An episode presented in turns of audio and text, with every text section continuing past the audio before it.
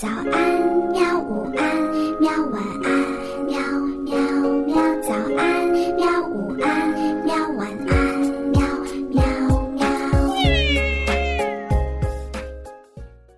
嘿嘿，哈哈，晚安，绘本。晚安，绘本。小朋友们，晚上好！欢迎你收听晚安绘本，我是秋水微澜。今天呢，我们继续来讲故事。今天我们要讲的故事是《小鼹鼠家宝》，作者德国路易斯·莫尔舍茨。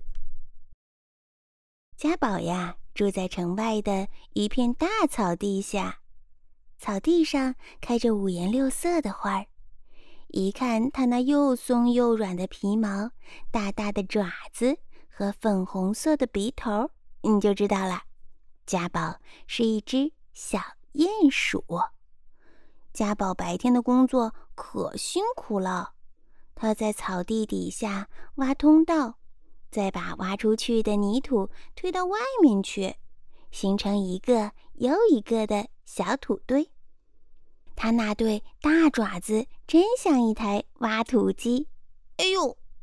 每当他撞到一块石头上，就叫一声。再把石头推到另外的一边去。晚上啊，当不远处的城市里边灯光像繁星一样眨起眼睛的时候，家宝就会从地底下钻出来，一面清洁自己的爪子，一面享受着草地上的宁静。嗯，多舒服啊！嗯，好美好呀！哼，他总是这样的想呢。实际上啊，草地的主人是一位农民伯伯，他家的奶牛和小牛就在草地上吃草。看到草地上一连串的小土堆，有时候他也会发脾气，哇啦啦的大喊着：“嗯！我美丽的草地都给糟蹋成什么样子了？”然后呀，一脚一个的把小土堆都给踏平了。但这……对于家宝来说呀，没有关系的，反正还可以堆一个新的嘛。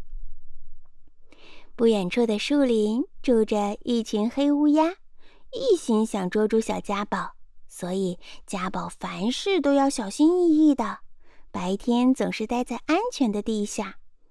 可有一天，发生了一件可怕的事儿。大多数的小鼹鼠这辈子可能都没有碰上过。草地上来了几个陌生人，开始用各种的工具丈量土地了。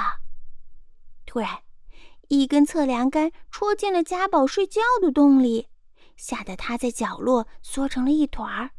过了一会儿，标杆又抽回来，正好留下了一个孔。家宝从这个孔看外面那些陌生人都在忙着，他们拿着标杆走来走去，还在文件夹上做记录。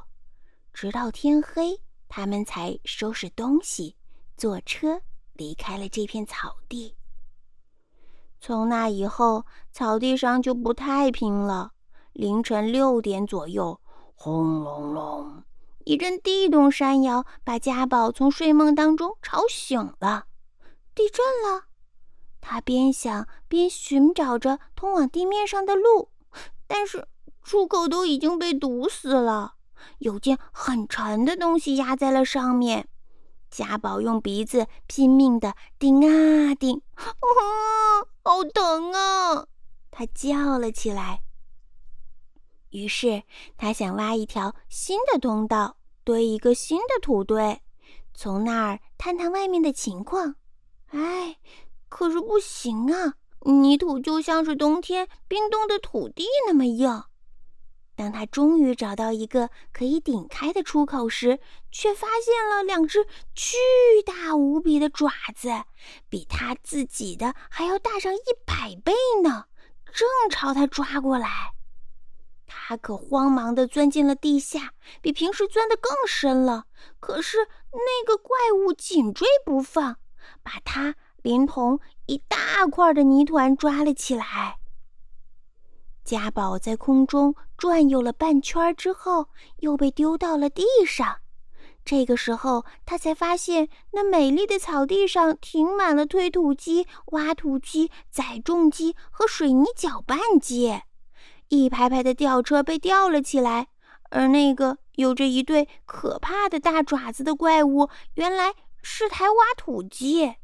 它已经在地上挖了很多很多的深坑，这里正在建造一栋带地下车库的摩天大楼。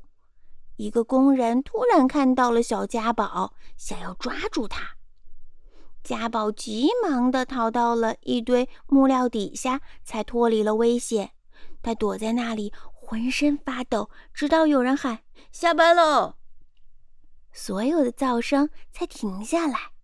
他壮起了胆子，望了一眼自己的草地，以前的草地都不见了，只剩下了大坑。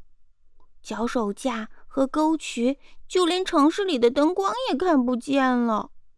家宝伤心极了，他决定搬家，上哪儿都行，只要那里有鲜美的草地和松软的泥土。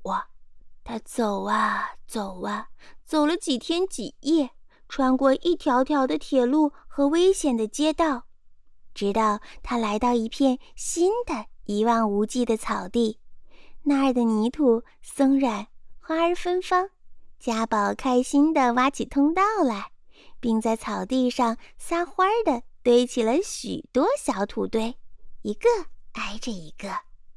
最后呀，家宝给自己挖了一个新家，他往里面垫了一些干草，将鼻子放在两个爪子中间，头枕在松软的皮毛上。